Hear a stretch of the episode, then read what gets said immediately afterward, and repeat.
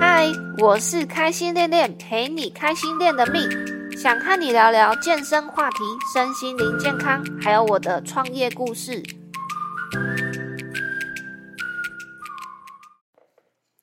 今天这一集的主题呢是非常临时插进来的。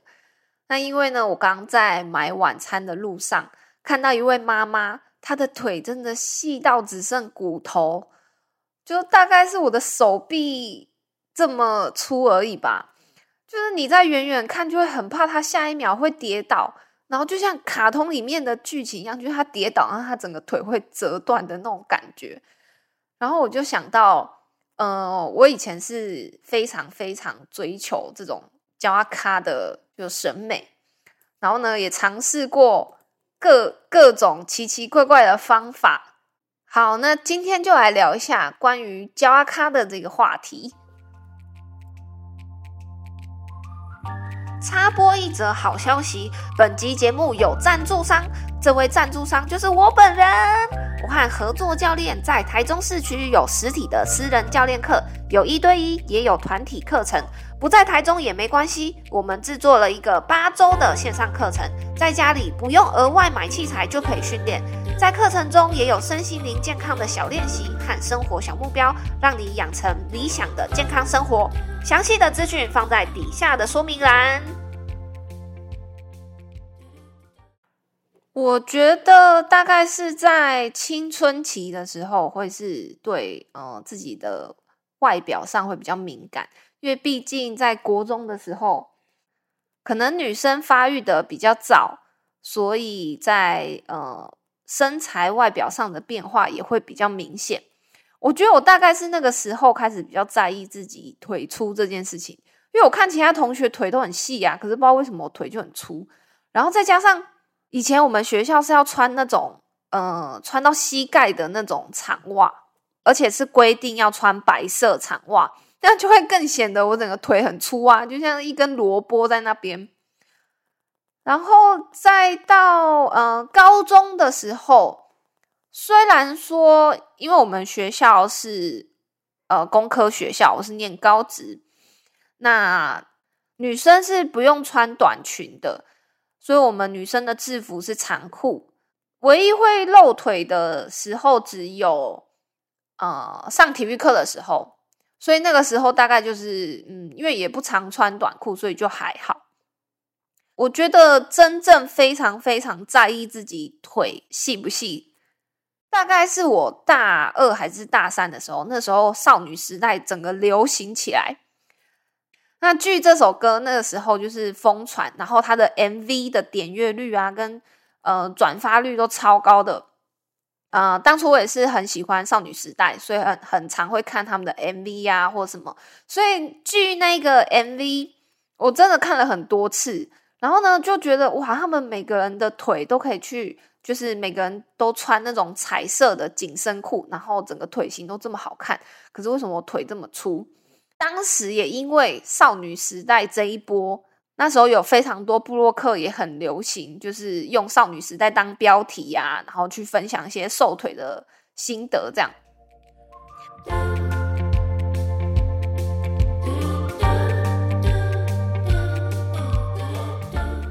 那我是属于那种天生真的腿比较粗的那一种人。那为什么会说是天生呢？因为就是我们家的基因，我跟我哥腿都超粗的。那我觉得我在大学的时候算是尝试过最多这种奇奇怪怪的呃，就是瘦腿方法。那我就来分享几个，然后也让你们知道有没有用，这样子，还有一些原理啊，我都会分享出来。好，第一个是抬腿。抬腿呢，我觉得它有用，可是它有用是在于我们今天站了一整天，然后或者是走路一整天，可以消，我觉得算是比较多是消水肿，然后解除疲劳，类似这样子。我自己现在也还是会有这个习惯，就是如果走一天呐，或者是站一天呐，我会就是晚上睡前我都还是会抬一下。再第二个是我曾经尝试过每天晚上都刮痧跟按摩。然后刮痧，我是买那种呃老街买得到的那种刮痧板，然后去学布洛克他们教的那种刮痧的方式。然后刮完之后要再搭配按摩，至少我至少坚持了有一个多月哦，然后完全没用，它的效果就像抬腿一样，它只是消水肿而已啊。隔天站一整天，或者是隔天起床，哎，就还是一样。好，第三个是敲胆经，我也敲过将近快要一个月。就我我的耐性大概就是 可以坚持一个月，那一个月之后没有用，就会放果断放弃。那敲胆经其实我看到蛮多人都说他们有用，可是呢，呃，我自己用过是没效。好，第四个是瘦腿袜，有一阵子是非常流行那种日本睡觉在穿的那种呃超长袜。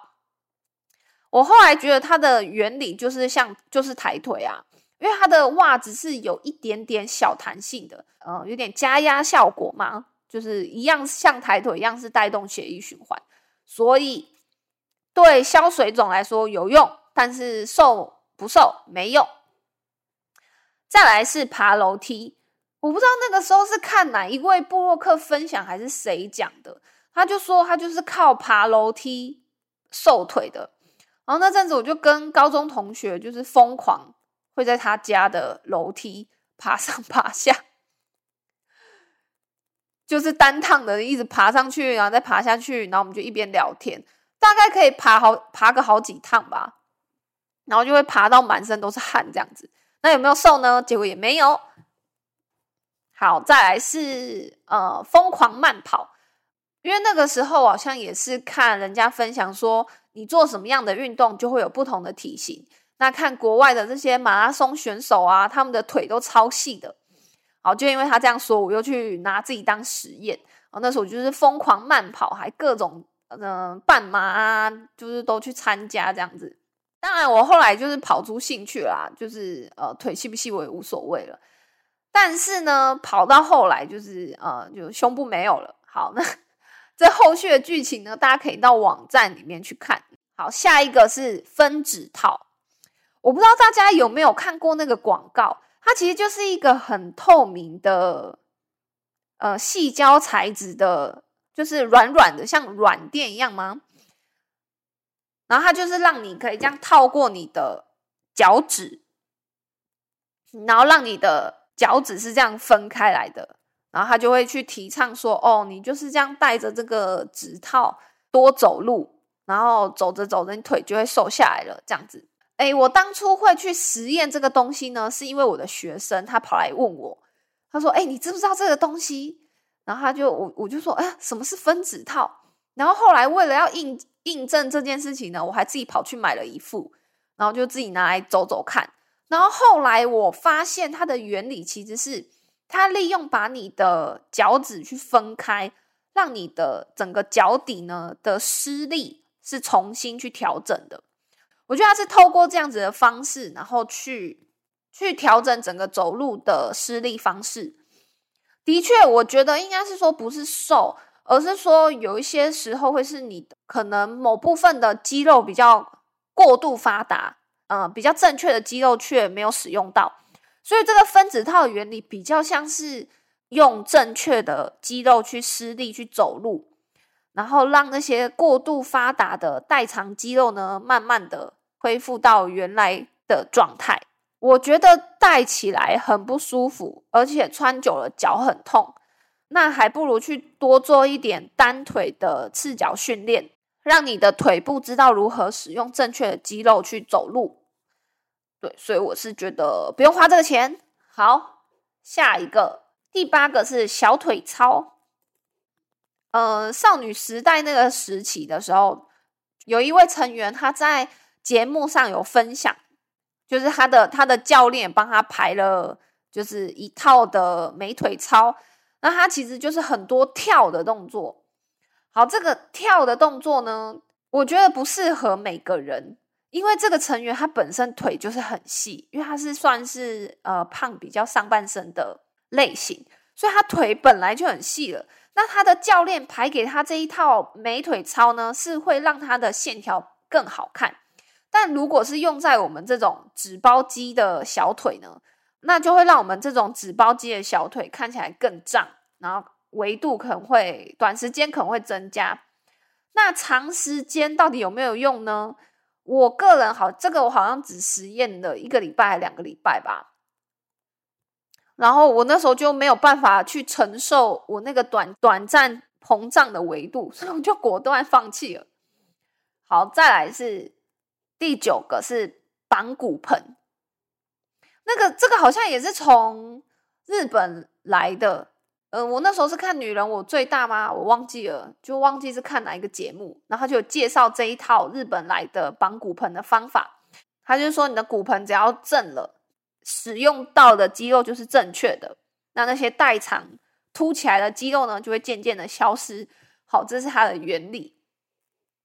OK，那我实验了这个，我实验比较久哦，因为它执行方式比较简单，好像有两三个月这么久吧。那有没有用呢？坦白说，它的效果也有点像抬腿啊，或者是刮痧那种，就是小水肿。那它你要说真的有瘦吗？我我个我是我是没有啦，因为我都有用维度去记录，所以是答案是没用。好，下一个是睡觉绑腿，这个这个我好像是高中做的实验吧。因为我们有一个同学，他的腿真的是超直的，然后他又是教阿卡的代表，他就说他小时候的时候，他爸爸都会把他的腿绑起来，所以他的腿才会这么直。所以我好像以前有试过这种，就是拿丝袜哦，然后把自己的腿这样子绑起来，但是膝盖中间就会垫一块布，然后就是不不会让它这样夹在一起很痛，然后我就这样绑着睡觉。好像绑了两三次之后，我就觉得哇，这样子整个就影就是睡眠品质变得很差，完全就是睡不着，就是半夜的时候就觉得很烦，然后就有那种就是突然醒来，然后赶快把它解掉，再继续睡这样子。好，再来，再来是最后一个最扯的，我曾经涂过那种含有辣椒成分的瘦身乳霜凝霜。然后涂了之后呢，再用保鲜膜整个包起来。然后我记得我第一次这样子做的时候，我整个皮肤辣到一个不行哎！我想说，天哪，这也太不舒服了吧！然后我就立刻把那个整个保鲜膜赶快解掉，然后赶快去一直用大量的冷水去冲我的小腿。这个好像是大学的时候做的蠢事吧？啊，后来我当然是不敢用保鲜膜包啊。之后我就是单纯的就是洗完澡。就是拿这个瘦身霜，然后这样涂了之后，用刮痧板这样子推，那结果有没有瘦呢？答案还是没有，腿还是一样很粗。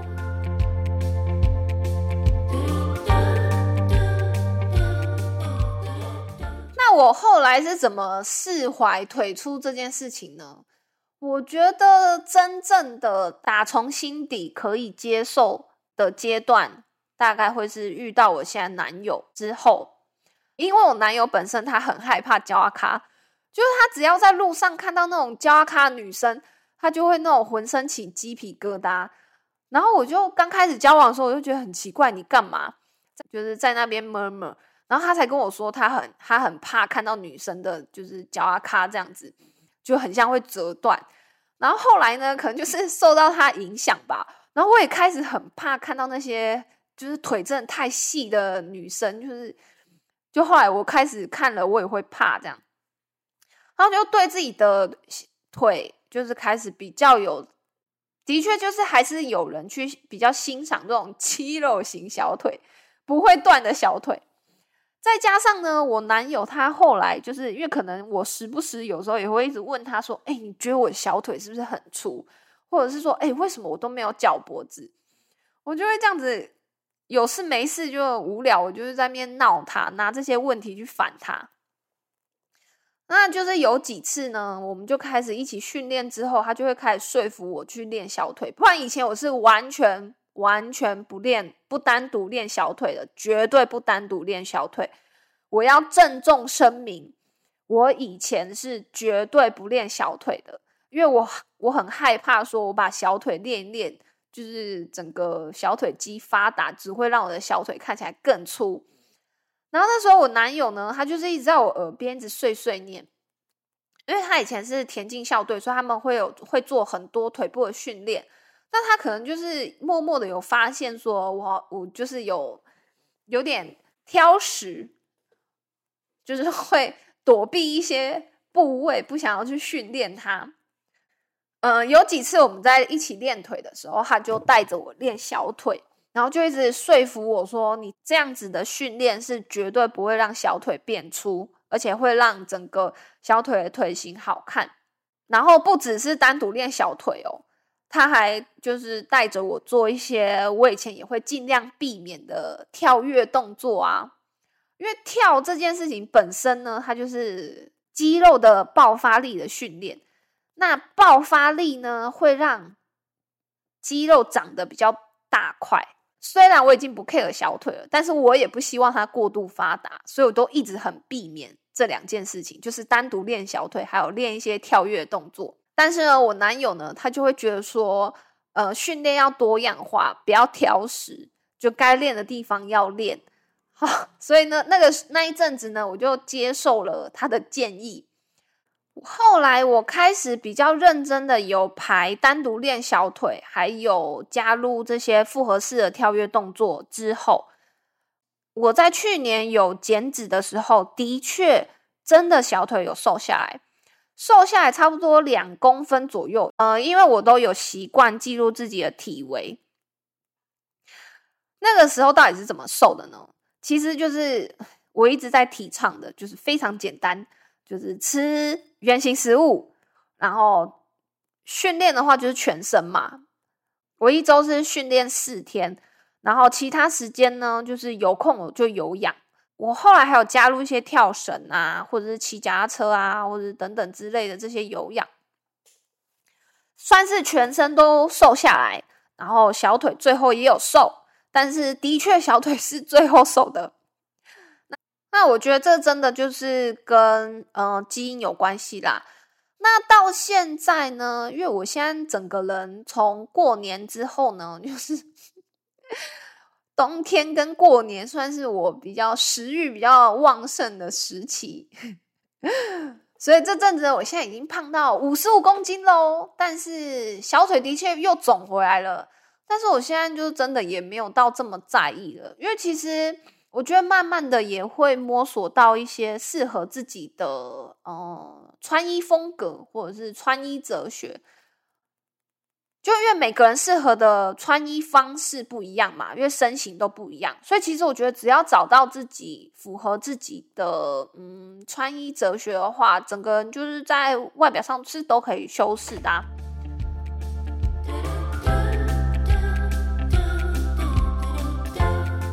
其实我觉得长期健身带给我的影响，会是我比较可以去欣赏自己的身体。就也许我的腿可能不像比较主流审美那样子细细长长直直的，但是我会觉得说，有的时候看着镜子也会觉得说，嗯，其实我的线条也不错啊。当然说现在现在的状态就是说比之前很满意的那个时期稍微肿了一点，那我就会觉得说，哦，我已经知道方法，我也知道说，哦，接下来我可能只要呃，接下来我就是要调整饮食。然后配就是维持原本的运动训练，然后加上有氧，那其实我慢慢的我身体又可以回到之前那样子比较好的状态。那只要想到这边，其实我就觉得心情上也不会焦虑，或是有什么嗯觉得没自信的地方。所以我觉得这真的就是心态吧，看我们的想法要怎么转变。好，这一集有点短。那因为就是临时录的啦，再加上我没有写脚本，我只有把一些大纲写下来，所以嗯，录起来可能没有那么顺，但是呢，应该会比较有聊天的感觉。